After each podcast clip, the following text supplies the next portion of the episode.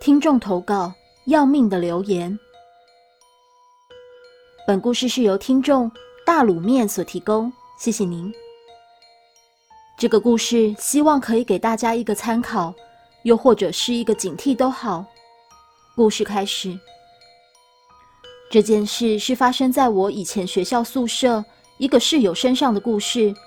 他叫卷毛，他这个人说话很机车，常常看到一些人的照片，就会乱开玩笑的说，这个人长得像某某人，或者是像谁谁谁的家人。而且他也常在看网络新闻，也常常在底下留言一些有的没的。而我跟他的个性正好相反，我生性胆小，敢怒不敢言，知道看网络新闻有时会产生负面情绪，所以我很少看。看完了也只会气在心里，但不会去留言。有一次，他在网络上看到一则死亡车祸的新闻，他就在底下留言。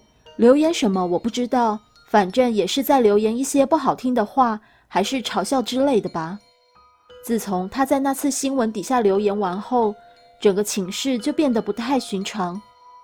先是他常常无缘无故在发疯，还有开始胡言乱语。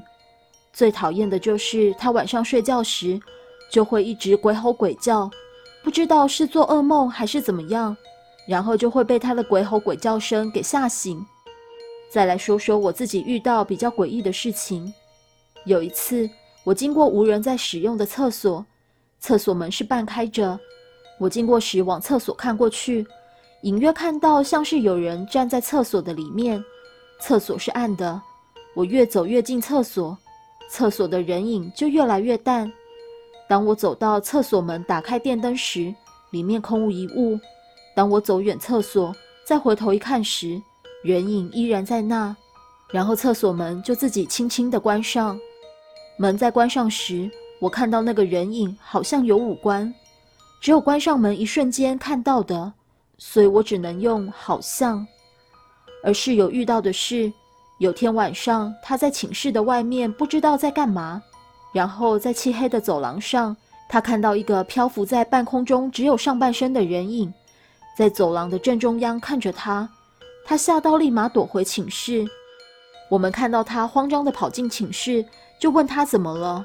他跟我们说寝室外面有阿飘，然后我们就跑去寝室的外面看，外面的走廊上乌漆抹黑的，什么也没有。卷毛则是缩在自己的床铺，不停的一直在发抖。经过了这些事，我们都认为这些事情跟卷毛脱离不了关系，只是卷毛怎么样也不肯告诉我们事情是怎么来的，只说他在网络上留言，不小心冒犯到往生者了。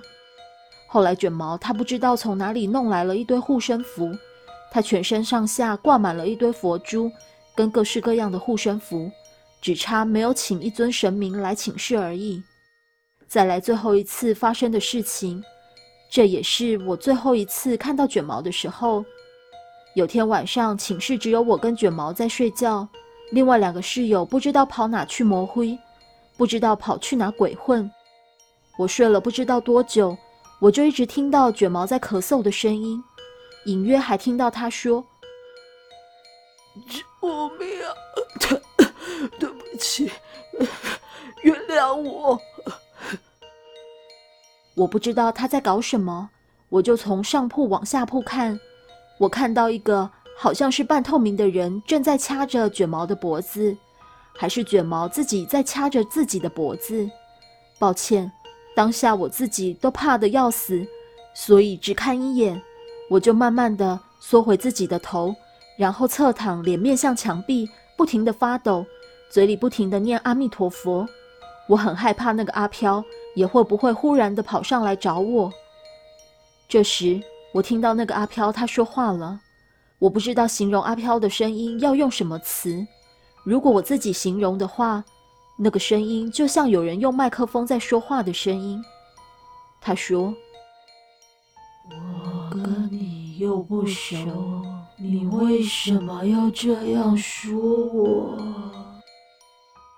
然后又是一阵卷毛的咳嗽声，跟“救命啊，对不起，原谅我”这样的声音。我听着卷毛的咳嗽声越咳越厉害，很怕卷毛会不会就这样的断气。这时，另外两个室友不知道从哪里回来了，一开门就听见卷毛在咳嗽又挣扎的声音，就打开电灯问卷毛说：“你在干嘛？”这时，这时挣扎声停止了，我才敢慢慢的从上铺走下来。我看到卷毛躺在自己的床铺上，像是获救般的大口大口的呼吸。